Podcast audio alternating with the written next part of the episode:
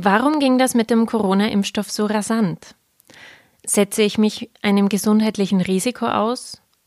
Und wie funktioniert dieser neue mRNA-Impfstoff eigentlich? Wir stellen diese und andere Fragen unserer SN-Leserinnen und Leser Experte Markus Zeitlinger. Meine Gesundheit. Ein Podcast der Salzburger Nachrichten. Herzlich willkommen zu einer neuen Episode des Podcasts Meine Gesundheit. Mein Name ist Sabrina Glas und ich bin Redakteurin des Wissenschaftsressorts hier bei den Salzburger Nachrichten. In den vergangenen Tagen haben wir Ihre Fragen, also Fragen der SN-Leserinnen und Leser, gesammelt, die den Corona-Impfstoff betreffen. An der Anzahl der Rückmeldungen, sowohl auf unseren Social-Media-Kanälen als auch per Mail und am Telefon, haben wir gesehen, da gibt es noch gehörig viel Gesprächsbedarf. Gemeinsam mit Markus Zeitlinger mache ich mich heute auf die Suche nach Antworten auf diese Fragen. Markus Zeitlinger ist Vorstand der Universitätsklinik für klinische Pharmakologie an der MedUni Wien. Er ist also sowohl Impfstoffexperte als auch Experte für klinische Studien. Herzlich willkommen, Herr Zeitlinger. Schön, dass Sie uns aus Wien zugeschaltet sind. Sehr gerne und schönen guten Tag. Herr Zeitlinger, drei Impfstoffe sind nun im Rennen ganz vorne, dass sie schon bald in Österreich verabreicht werden können. Die Skepsis ist aber in der Bevölkerung sehr groß. Grund dafür ist vor allem die Geschwindigkeit. Die Zulassungsphase ging nun sehr rasant. Anstatt üblicherweise fünf bis zehn Jahre war der Impfstoff nun binnen weniger Monate entwickelt. Noch dazu ist es ein neuer Impfstoff, ein sogenannter mRNA-Impfstoff. Sind wir die Versuchskaninchen, kam immer wieder in unseren SN-Social-Media-Kanälen. Zunächst einmal, Herr Zeitlinger, hat man denn irgendwo Abstriche in der Entwicklung gemacht oder waren es rein bürokratische Zeitersparnisse bei dieser Entwicklung des Impfstoffs? Es waren bürokratische Ersparnisse, eben durch dieses berühmte ineinander Verschachteln der Arzneistoffentwicklung. Es war aber nicht nur das, es war im Hintergrund einfach auch ein viel größerer finanzieller Aufwand äh, und ein höheres finanzielles Risiko, als man normalerweise eingehen würde. Ähm, das kann man so sehen, wenn ich eine Arzneistoffentwicklung üblicherweise mache, mache ich eine bestimmte Phase, eine bestimmte Studie. Es ist ganz egal, ob das eine präklinische Studie, also ein Tier ist, oder ob das eine klinische Studie am Menschen ist. Und danach nehme ich mir relativ viel Zeit, um diese Daten in Ruhe zu analysieren, äh, zu entscheiden, ob eine andere Dosierung vielleicht noch ein bisschen besser wäre, eine kleine Veränderung in der Formulierung besser wäre. Und erst dann starte ich überhaupt einmal mit der Planung der nächsten Phase. Jetzt war es so, dass eigentlich bereits während eine bestimmte Phase gelaufen ist, äh, die Bewilligung eingeholt wurde, also nicht nur die Planung, sondern sogar schon die Bewilligung für die nächste Phase vonstatten gegangen ist. Also hier konnten äh, viele Monate gespart werden. Das bringt uns jetzt natürlich noch nicht auf diesen Unterschied äh, zwischen fünf bis zehn Jahren und jetzt einem Jahr. Was steckt also noch zusätzlich dahinter? Äh, man muss sagen, dass fünf bis zehn Jahre für normale Arzneistoffe zwar stimmen, aber eigentlich nicht für Vakzine. Für Vakzine entwickeln wir jedes Jahr mehr oder weniger einen neuen Grippeimpfstoff, der darauf fußt, dass man äh, eigentlich nur ein neues, äh, einen neuen Impfstamm verwendet, und bei dem dann noch eingeschränkt zeigen muss, äh, inwieweit ist das neue Produkt eben auch verträglich und inwieweit ist das neue Produkt immunogen. Hier war es ein bisschen mehr als die Entwicklung oder doch deutlich mehr als die Entwicklung eines neuen Grippeimpfstoffs, aber auch nicht so viel wie ein ganz neues Medikament zu entwickeln. Man ist hier aufgesprungen auf bestimmte Impfstoffplattformen, das heißt eigentlich die Art und Weise, wie das hergestellt wird, hat man schon in der Lade gehabt. Einfach von anderen sehr ähnlichen Vakzinen und hat das Ganze dann nur noch modifiziert im Sinne der SARS-CoV-2 äh, beziehungsweise bei manchen anderen einfach äh, bezüglich des abgetöteten Impfstoffs. Hier konnte man extrem viel Zeit sparen im Verhältnis zu einer ganz neuen Entwicklung.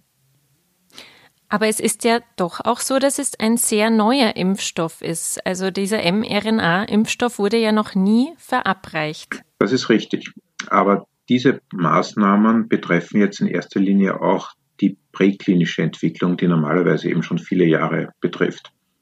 Und soweit war man auch vorher schon mit diesem Messenger-RNA-Impfstoff, weil man den entwickelt hat für das erste SARS beziehungsweise für die MERS-Epidemie, die dann aber selbstlimitierend war und sich dann wieder sehr rasch eben äh, sehr rasch einfach wieder verschwunden ist aus der Bevölkerung und damit sind diese Impfstoffe auch wieder in Vergessenheit geraten oder ist diese. Plattform in Vergessenheit geraten. Jetzt konnte man auf das eben aufspringen. Das Sahnehäubchen sozusagen bei der gesamten Entwicklung ist am Ende des Tages die Phase 3 Studie. Und die wurde ganz normal durchgeführt, muss man sagen, nur auch mit einem sehr großen Aufwand, weil man einfach sehr viele Menschen gleichzeitig geimpft hat. Wenn ich weniger Menschen geimpft hätte, hätte das auch funktioniert, aber es hätte länger gedauert, bis ich diese berühmte Anzahl von diesen 200 Fällen, 200 Cases gehabt hätte, die ich schlussendlich brauche, um statistisch zeigen zu können, dass ein Impfstoff besser ist als die Placebo-Gruppe. Was meinen Sie mit den zwei, entschuldigen Sie, diese 200 Fälle, was meinen ja. Sie damit? Also man hat je nach Impfstoff zwischen 30.000 und 43.000 Menschen geimpft. Und ich muss schlussendlich beweisen, dass der Impfstoff etwas kann.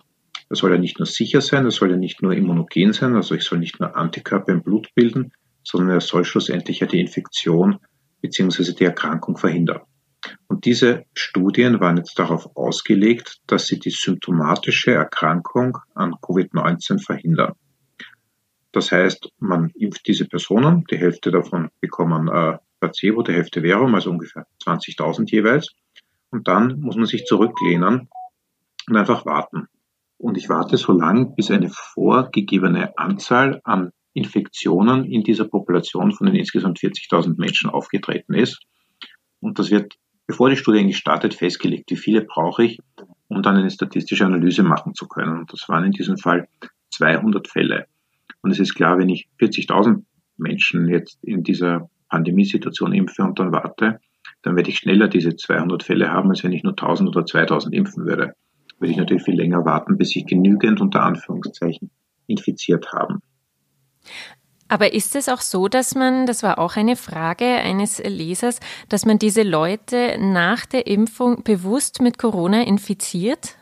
um zu testen, ob der Impfstoff wirkt. Also in der Fachsprache spricht man da ja von Human Challenge Studien. Mhm.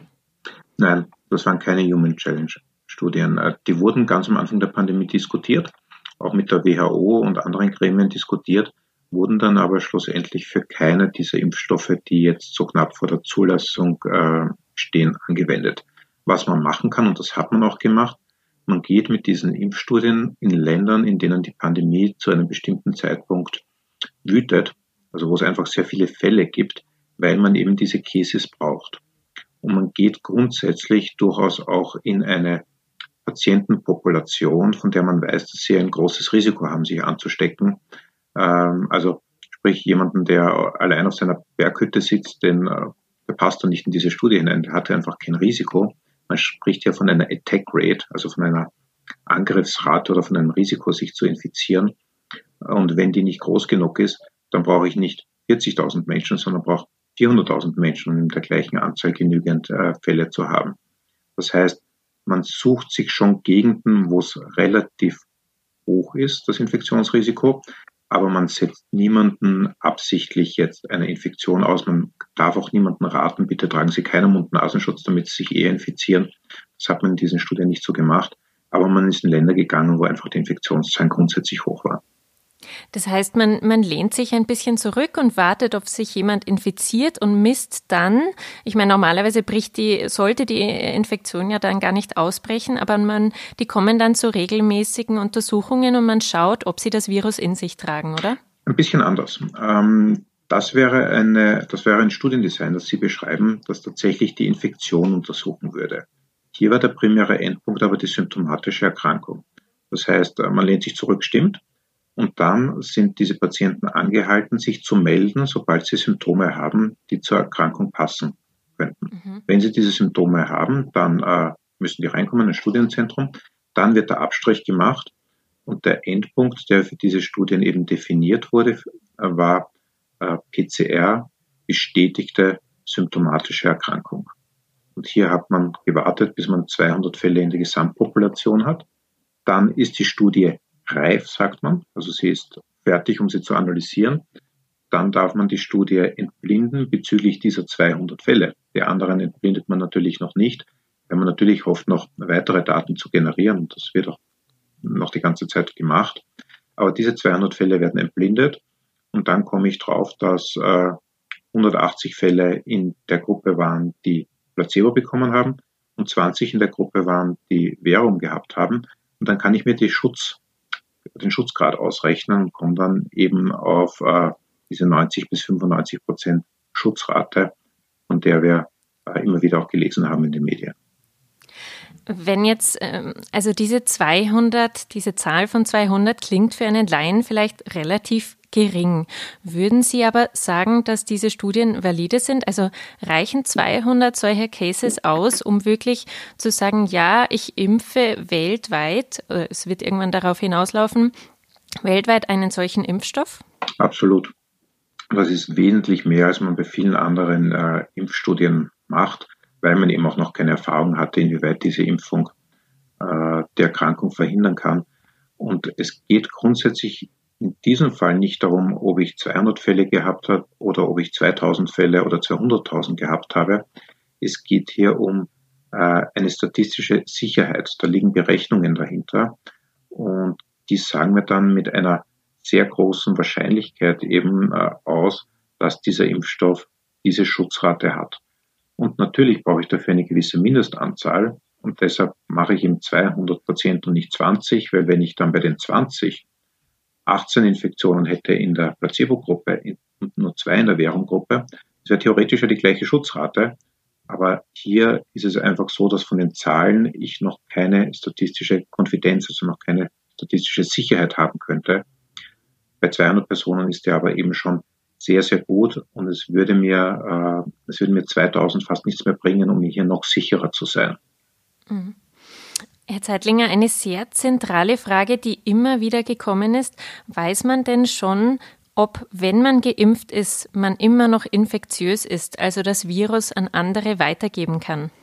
Und grundsätzlich ist man ja überhaupt nicht infektiös durch die Impfung. Äh, man müsste die Frage also ein bisschen wenn umformulieren. Man Virus, wenn man das Virus genau. dann bekommt. Sozusagen. Sollte man, genau. sollte man äh, vom Virus angegriffen werden oder sollte man exponiert werden, ob man sich grundsätzlich noch infizieren kann, weil nur wenn ich mich infiziere, kann ich ja auch selber später infektiös sein.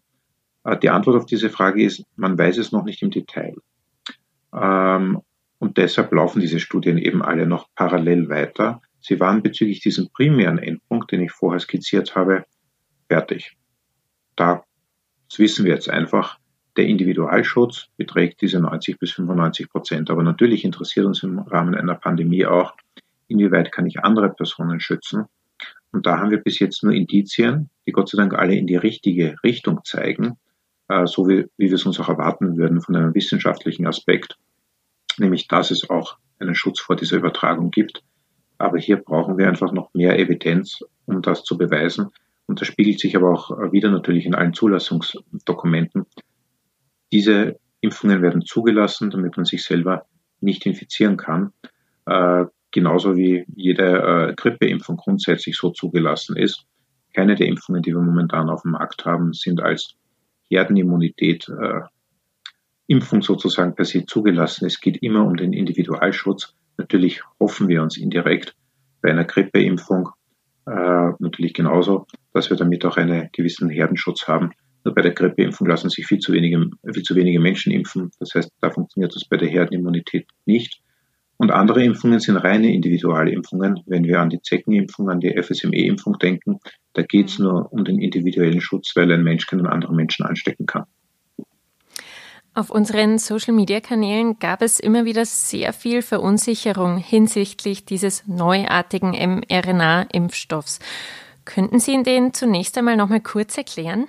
Ja, hierfür muss man verstehen, wie eine Impfung grundsätzlich funktioniert. Eine Impfung ist immer eine Schule für das Immunsystem. Das heißt, ich zeige dem Immunsystem den Virus oder einen Teil des Virus, damit er sich darauf vorbereiten kann.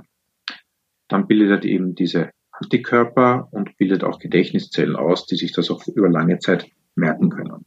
Jetzt gibt es verschiedene Strategien, wie ich das erreichen kann.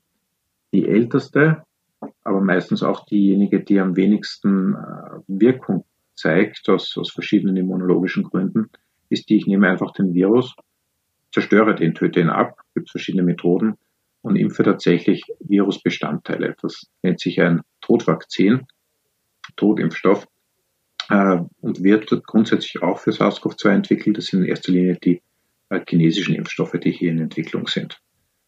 Äh, dann gibt es noch die Möglichkeit, nur Teile des äh, Virus äh, zu verimpfen. Äh, das sind Proteinimpfstoffe. Da gebe ich tatsächlich nur das Protein, gegen das schlussendlich die Antikörper gebildet werden können. Das ist immer dieses Spike-Protein, das dem Virus normalerweise den Eintritt in die Körperzellen erlaubt. Ähm, und dann gibt es demgegenübergestellt noch zwei andere äh, Mechanismen, nämlich entweder das Vektorvakzin oder das Messenger-RNA-Vakzin, die äh, immer ein bisschen voneinander unterschieden werden, in Wirklichkeit aber beide sehr ähnlich funktionieren.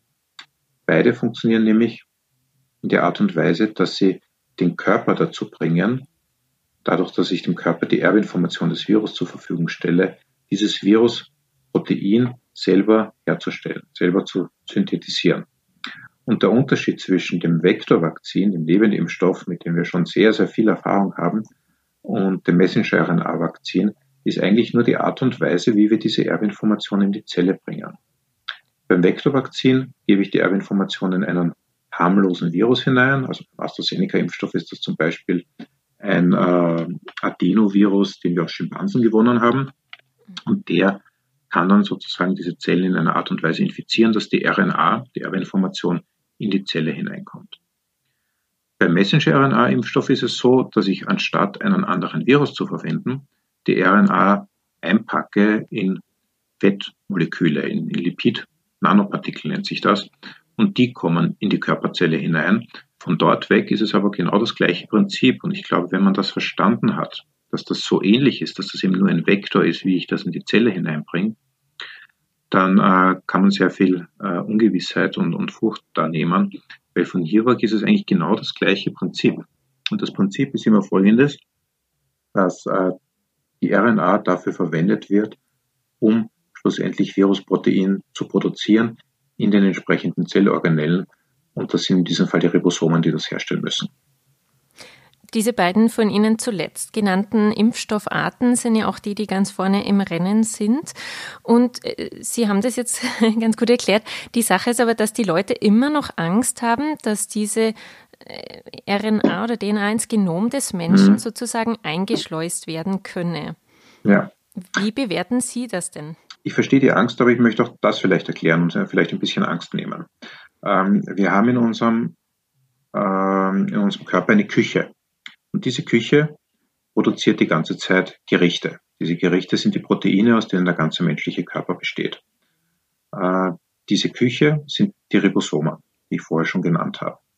Diese Ribosomen per se brauchen aber das Kochrezept. Und das Kochrezept ist im Zellkern aufgehoben in Form der DNA, der Erbinformation.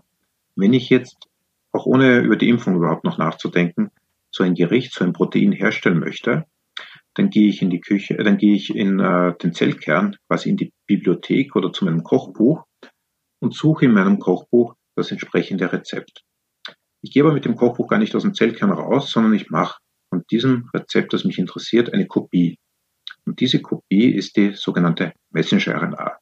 Mit dieser Kopie gehe ich jetzt in die Küche zum Ribosom dort wird von dem Protein so viel hergestellt, wie ich möchte. Was passiert aber nachher mit dieser Kopie? Ich gehe nicht zurück in meine Bücherei, ich gehe nicht zurück zu, meiner, äh, zu meinem Kochbuch und hefte das dort wieder ein. Das wird vernichtet automatisch. Ich kann das nicht mehr weiter brauchen, das heißt, diese Kopie wird zerstört. Wenn ich jetzt so ein Kochrezept von extern hineinbringe und nichts anderes ist der Messenger-RNA-Vakzin, dann gehe ich direkt in die Küche. Ich gehe dann niemals auch nur annähernd bei meinem Kochbuch vorbei, niemals annähernd beim Zellkern vorbei und denke schon gar nicht daran, das dort einzuheften. Das heißt, ich stehe direkt am Herd, produziere mein Gericht, das ist das Viruspartikel, und danach wird das vernichtet, weil der Körper keinen Mechanismus hat, dieses einzelne Kochrezept in das große Kochbuch des Lebens einzufügen. Diesen, es gibt ja keine Heftzwecke, die das sozusagen molekular chemisch machen kann oder molekularbiologisch machen kann. Und damit, wenn man das versteht, wie das normalerweise produziert wird, dann ist ganz klar, dass das überhaupt nicht passieren kann, nicht mal ansatzweise passieren kann, dass ich dadurch die Erbinformation verändere. Mhm. Also diese Angst ist eigentlich unbegründet. Herr Zeitlinger, ich würde jetzt gerne äh, ein bisschen mehr auf die Nebenwirkungen eingehen, weil dazu haben uns auch sehr viele Anfragen erreicht. Welche Nebenwirkungen sind jetzt denn vor allem bei diesen sehr weit vorne im Rennen stehenden Impfstoff von BioNTech und Pfizer bemerkt worden? Was kann denn auftreten? Ja, die Nebenwirkungen sind grundsätzlich sehr ähnlich wie bei anderen Impfungen, die wir kennen. Das sind einerseits lokale Nebenwirkungen, also an der Einstichstelle Schmerzen, Rötungen, Dippel und andererseits systemische Nebenwirkungen, die den ganzen Körper betreffen können. Da geht es in erster Linie in Richtung Fieber, Abgeschlagenheit, Müdigkeit, Kopfschmerzen. Das betrifft natürlich nicht jeden und es betrifft auch nicht jeden gleich stark. Ähm, was, glaube ich, hier wichtig zu betonen ist, dass gerade bei Impfstoffen die Nebenwirkung mit der Wirkung sehr stark verschmilzt. Warum? Ich möchte eben das Immunsystem schulen. Und um das Immunsystem zu schulen, muss ich das Immunsystem darauf aufmerksam machen, dass hier etwas passiert. Das heißt, diese Nebenwirkungen, die für uns natürlich unbestritten unangenehm sein können, sind eigentlich keine Nebenwirkungen. Eigentlich ist es das, was ich machen möchte. Ich möchte das Immunsystem darauf aufmerksam machen. Nur leider ist, sind diese Reaktionen, die wir hier spüren, ein Teil der Immunantwort. Hier werden einfach gewisse Abwehrzellen aktiviert und das sind genau diese Abwehrzellen, die eben das Fieber verursachen. Das heißt, wenn man diese Nebenwirkungen versteht als Teil der eigentlichen Wirkung und nicht als Nebenwirkung, nicht als Giftigkeit des Impfstoffes, ich glaube, dann kann man das besser äh, tolerieren und auch besser akzeptieren, dass es diese Nebenwirkungen gibt, auch wenn sie natürlich unangenehm für den Einzelnen sein kann. Äh, der Einzelne, der das hat, äh, wird sich jetzt nicht drüber freuen. In Wirklichkeit könnte sich ein bisschen drüber freuen, weil er weiß, sein Immunsystem reagiert ordentlich drauf und wird dementsprechend hoffentlich einen guten Impfschutz entwickeln. Sie sagen gerade schon, das ist eine Mischung aus Wirkung und Nebenwirkung. Äh, es waren immer wieder User dabei, die gefragt haben, was ist denn eigentlich, wenn ich ähm, mich mit mit diesem Impfstoff impfen lasse, aber versehentlich oder nicht versehentlich, sondern symptomlos mit Corona infiziert bin. Löst das dann eventuell einen Supergau im Körper aus oder kann man diese Bedenken gleich ähm, ausschalten, weil man sowieso vor einer Impfung auf Corona getestet wird? Nein, getestet wird man nicht werden. Das ist momentan nicht vorgesehen. Ähm, hier kann ich insofern beruhigen, dass auch diese 40.000 Personen, die da geimpft wurden, im Rahmen der Zulassung, auch alle vorher nicht getestet wurden. Man hat sich aber sehr wohl angeschaut, retrospektiv, hatten die zu diesem Zeitpunkt eine Infektion und da waren sehr wohl Personen dabei, die eine Infektion hatten. Das heißt, dieses Szenario, das Sie gerade skizziert haben, haben wir grundsätzlich schon evaluiert, auch im Rahmen der Studie. Nicht mit zigtausenden Patienten, so viele waren natürlich nicht positiv, aber doch mit Einzelnen. Und da haben wir gesehen, dass hier nichts Wildes passiert. Das wird man also natürlich diesen Personen ging es relativ gut. Den, diesen Personen ging es gut und, und, auf gar keinen Fall ist diesen Personen hier etwas Schlimmes äh, zugestoßen, dass sie in, ins Spital haben müssen oder so wo wir einfach noch nicht genügend Anzahl an Personen haben, ist, äh, um zu vergleichen, haben die dann etwas mehr Nebenwirkungen gehabt als die Personen, die äh, nicht infiziert waren, weil uns da einfach die Anzahl dieser infizierten Personen noch äh, fehlen. Aber es ist auf jeden Fall nichts Schlimmes passiert. Wenn das der Fall wäre, hätte man das, wie Sie ganz richtig sagen, natürlich berücksichtigen müssen, auch bei der Zulassung, und müsste Personen vorher testen. Das ist aber nicht vorgesehen, weil es nicht notwendig ist. Was auch eine sehr relevante Frage ist, ist man denn eigentlich immun, wenn man Corona schon hatte? Braucht man denn dann trotzdem die Impfung? Und ähm, wie müsste der Verlauf einer Corona-Infektion ausgesehen haben? Muss das ein milder Verlauf gewesen sein, ein schwerer Verlauf? Wann braucht man trotzdem diese Impfung? Diese Diskussion ist sehr, sehr im, im Fließen. Ähm, meine derzeitige Stellungnahme diesbezüglich wäre, nein, wenn man eine Infektion gehabt hat, die tatsächlich nachgewiesen war mit PCR, wo ich tatsächlich einen Absonderungsbescheid bekommen habe, also eine wirklich bestätigte Infektion, nicht nur ich habe selber den Verdacht gehabt und habe es aber nie überprüft. Wenn ich so eine Infektion gehabt habe, dann macht aus heutiger Sicht eine Impfung keinen Sinn. Das bedeutet aber nicht, dass man nicht in einem halben Jahr mehr Informationen hat, weil man generiert ja natürlich auch ununterbrochen weitere Informationen, wie lange man immun ist und ob man diese Personen dann nicht vielleicht, anstatt sie zweimal zu impfen, was ich ja jetzt brauche bei der Grundimmunisierung, dann einmal impfe. Äh, aber das ist momentan erst im Entstehen. Um es nicht zu kompliziert zu machen, Momentan, wenn ich persönlich eine Corona-Infektion gehabt hätte, hatte ich nicht, aber wenn ich sie gehabt hätte, dann würde ich mich momentan nicht impfen lassen. Das heißt, all jene, die vielleicht auch vermuten, dass sie die Infektion schon hinter sich haben, sollten äh, einen Antikörpertest vielleicht machen. Die müssten entweder einen Antikörpertest machen oder sich dann eben trotzdem impfen lassen. Ich glaube nicht, dass hier irgendetwas Schlimmes passiert, wenn sie sich trotzdem impfen lassen. Aber auf der anderen Seite, wir wollen natürlich Impfstoff nicht verschwenden. Uns allen ist bewusst, dass es am Anfang sehr wenig Impfstoff geben wird. Das heißt, jeder, der es weiß, sollte sich nicht impfen lassen. Jeder, der von sich ausgeht, dass es eher nicht gehabt hat, der sollte sich impfen lassen. Mit der Zeit werden hier sicherlich zusätzliche Strukturen entstehen und ich könnte mir gut vorstellen, dass man Antikörpertests dann vorher macht, äh, dass man auch einfach kontrolliert, haben die Personen schon Corona gehabt. In der Anfangsphase ist das nicht vorgesehen. Sie haben es ganz kurz schon in einem Nebensatz erwähnt, dass man sich ja zweimal impfen muss, also einen weiteren Boost der Impfung bekommt sozusagen. Warum ist das denn so? Wurden wir auch immer wieder gefragt. Mhm. Das ist so, weil man äh, das Immunsystem äh, eben zweimal schulen muss sozusagen. Ist, wenn ich in die Fahrschule gehe, habe ich nach der ersten Fahrstunde manchmal auch noch nicht alles verstanden. Äh, und in diesem Fall ist es so, dass ich äh, zweimal einfach diese Information brauche. Auch das kennen wir von vielen anderen Impfungen wenn wir wieder an die Zeckenimpfung denken, da brauche ich insgesamt drei Impfungen, äh, auch zwei im, ersten Monat und dann eine nach einem halben Jahr bis einem Jahr, um diese Gedächtniszellen, die ich vorher angesprochen habe, dementsprechend darauf aufmerksam zu machen. Das ist etwas, das sollte man sich länger merken und nicht nur jetzt ganz kurz merken. Aber auch die Höhe der Immunantwort ist eine unterschiedliche. Und man weiß auch schon, was der Unterschied ist, sozusagen, warum eine Impfung nicht reicht. Für den Pfizer-BioNTech-Impfstoff kennt man die Daten, dass der Impfschutz zwischen der ersten und der zweiten Teilimpfung ungefähr 50 Prozent betragen hat und der Impfschutz nach der zweiten Teilimpfung eben diese 95 Prozent betragen hat. Das heißt, anders ausgedrückt, ja, die erste Impfung bringt schon was, aber nur die Hälfte von dem Potenzial, das beide Impfungen bringen können. Welche Personen sollten sich denn nicht impfen lassen? Kürzlich äh, war immer wieder von schweren Allergikern die Rede. Was ist denn mit Schwangeren oder Personen mit Autoimmunerkrankungen, mit ja. Kindern? Ja, ähm, es sind verschiedene Risikogruppen, die Sie jetzt angesprochen haben. Ich versuche sie der Reihe nach durchzugehen. Ähm, Personen, bei denen man sicherlich sehr vorsichtig sein muss, und das waren auch diese Fälle, die da jetzt in England aufgetreten sind, sind Personen, die schwere allergische Reaktionen bereits gehabt haben. Das ist nicht eine Nahrungsmittelallergie, das ist nicht meine Pollenallergie im Frühjahr, das ist, ich habe schon mal eine Impfung bekommen, bin kollabiert und habe dort notärztlich versorgt werden müssen, trage vielleicht auch einen EpiPen, also Adrenalin mit mir herum. Beide Personen in England, die das hatten, hatten so einen EpiPen. Das heißt, bei denen hätte man aus meiner Sicht eigentlich schon extrem vorsichtig sein müssen. Ich kenne jetzt auch nicht die Vorsichtsmaßnahmen, die getroffen wurden. Aber bei diesen Personen muss man sehr vorsichtig sein. Und diese Personen sollten einfach das individuell mit dem Arzt, bevor er die Impfung durchführt, durchbesprechen. Vielleicht möchte man das dann nicht in einer Ordination machen, in einer normalen, vielleicht möchte man das dann doch in speziellen Impfstraßen machen. Aber diese Personen sollten grundsätzlich vorsichtig sein. Entschuldigung. Ähm, Wenn wir uns jetzt die Schwangeren ja, ansehen? Bezüglich Schwangeren, der Impfstoff wird am Anfang nicht für Schwangere zugelassen sein. Was man macht, ist, man macht eine sogenannte passive Überwachung.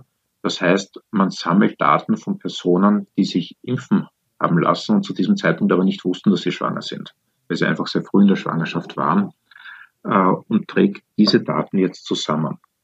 Äh, erst wenn diese Daten ausreichend verfügbar sein werden, da reden wir jetzt natürlich von Millionen Personen, die weltweit geimpft werden und ein Teil davon ist dann halt auch schwanger, dann wird dieser Impfstoff irgendwann tatsächlich für Schwangere zugelassen werden. Es spricht aber überhaupt nichts dagegen, sich impfen zu lassen, wenn ich äh, einen Monat später meine Verhütungsmittel absetze und dann äh, quasi schwanger werden möchte. Da spricht sicherlich gar nichts dagegen. Während der Schwangerschaft wird er momentan nicht zugelassen sein. Was ist mit Personen äh, mit Autoimmunerkrankungen? Eine, ein Leser hat uns geschrieben, er hätte Myasthenie, eine mhm. seltene mhm. Muskelerkrankung. Ja. Was kann man generell zu Autoimmunerkrankungen sagen? Nun, bei diesen Personengruppen ist es so, dass man äh, fairerweise und ehrlicherweise sagen muss, die wurden momentan nicht eingeschlossen in die Studien. Warum? Eigentlich gar nicht, weil man hier besonders Angst hat, dass etwas passiert, aber man möchte auch nicht die äh, außergewöhnlichsten Fälle einfach einschließen. Das ist auch der Grund, weshalb man jetzt hier nicht unbedingt Personen eingeschlossen hat, in die klinischen Studien, die schon so einen EpiPen bei sich tragen. Ähm, das heißt, hier fehlen uns einfach noch die Daten. Hier kann uns eigentlich nur jetzt der wissenschaftliche Verstand sozusagen helfen. Und aus meiner Sicht besteht hier keinerlei Kontraindikation, äh, wenn ich an einer Autoimmunerkrankung leide, dass ich mich nicht impfen lassen könnte. Solche Personen wurden in die Studie nicht eingeschlossen. Ich persönlich, wenn ich diese Erkrankung hätte, diese Myasthenia äh, gravis, dann äh, würde ich mich impfen lassen. Und was kann man zu Kindern sagen? Kindern äh, sind insofern ein Sonderfall, dass sie in keiner der Studien äh, eingeschlossen wurden, mit Ausnahme des AstraZeneca-Impfstoffs. Da gab es eine gewisse Kinderkohorte. Äh, wie groß die ist, weiß man noch nicht im Detail.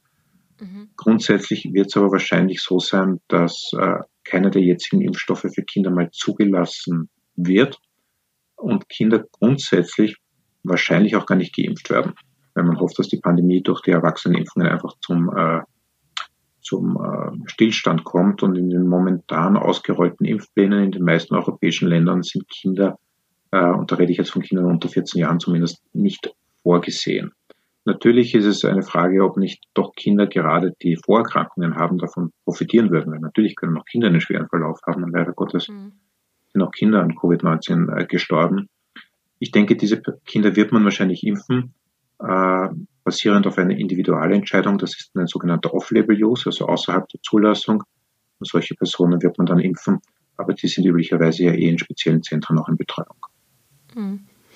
Wie sieht es denn jetzt mit den Langzeitfolgen aus? Das ist ja auch immer ein sehr großes Argument der Impfskeptiker, weil mhm. man ja noch nicht weiß, was wird diese Impfung an Langzeitfolgen nach sich ziehen.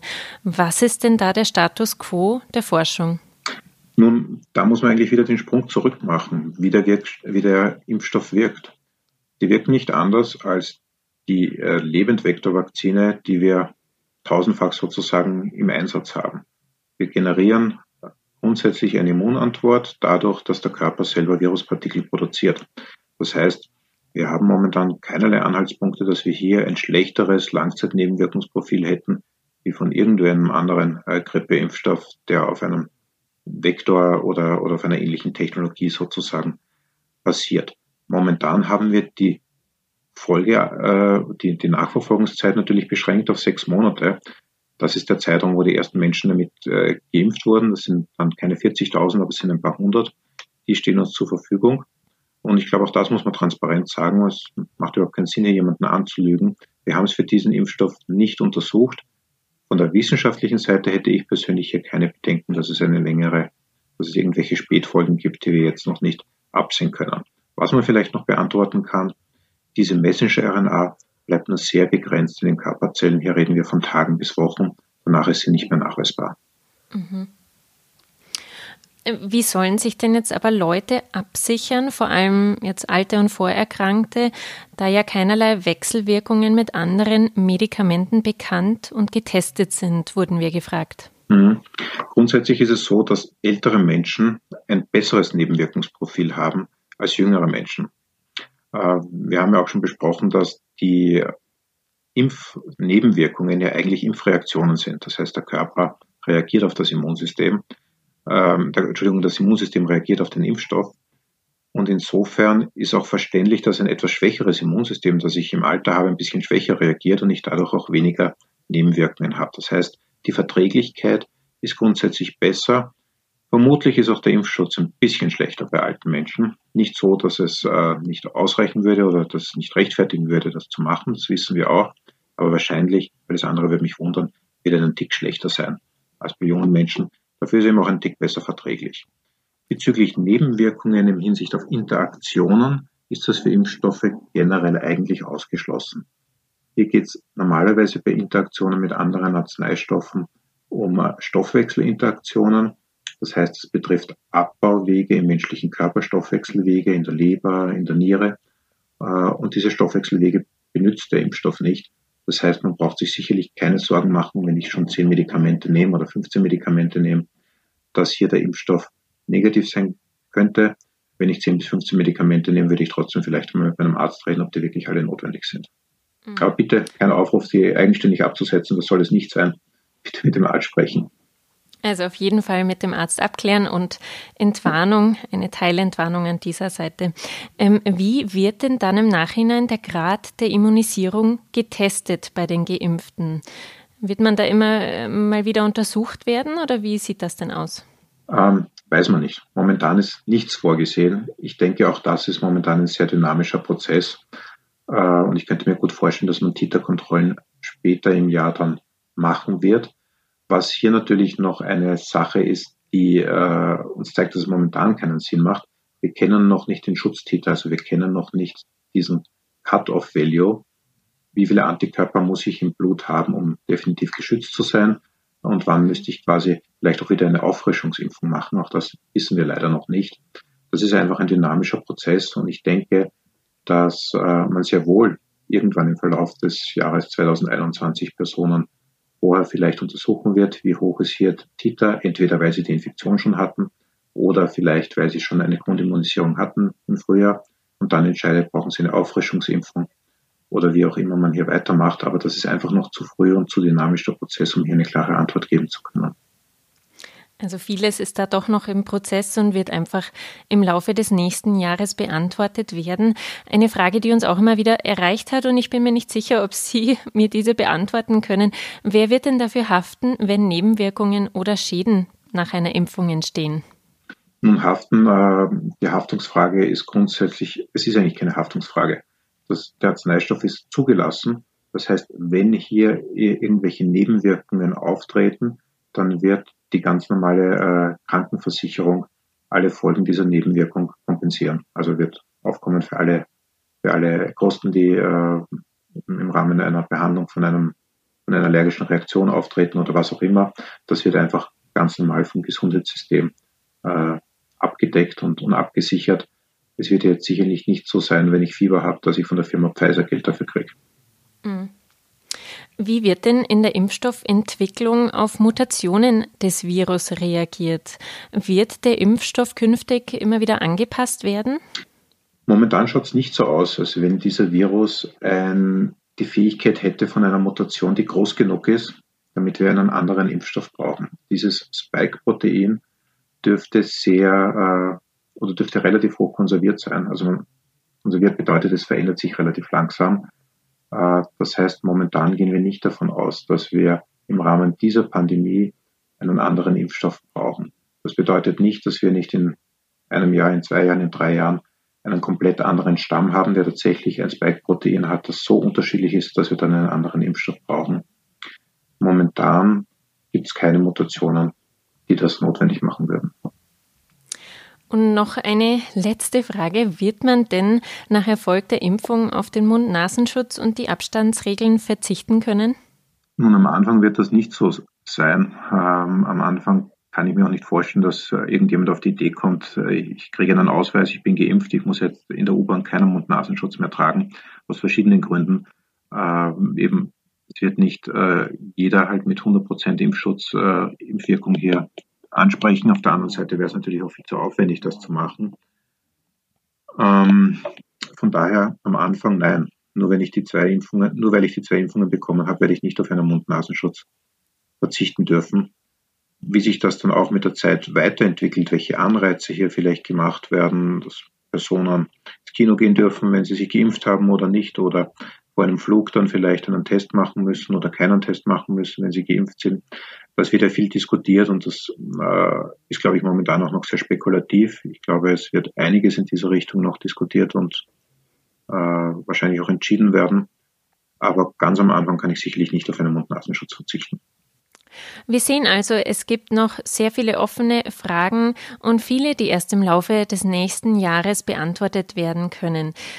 Liebe Hörerinnen und Hörer, verzeihen Sie an dieser Stelle, dass wir nicht alle Ihre Fragen mit aufnehmen konnten, aber wir werden auf www.sn.at in Ihrer Zeitung und auch in diesem Podcast weiter dranbleiben und Herrn Zeitlinger sicherlich auch heute nicht das letzte Mal gehört haben. Herr Zeitlinger, vielen Dank für Ihre Zeit. Schön, dass Sie uns heute hier ein wenig Aufklärung bereitet haben. Vielen Dank. Sehr, sehr gerne und lassen Sie sich impfen. Das war ein Podcast der Salzburger Nachrichten. Redaktion Gerhard Schwieschei und Sabrina Glas. Wenn Sie mehr wissen wollen, finden Sie uns im Internet unter www.sn.at.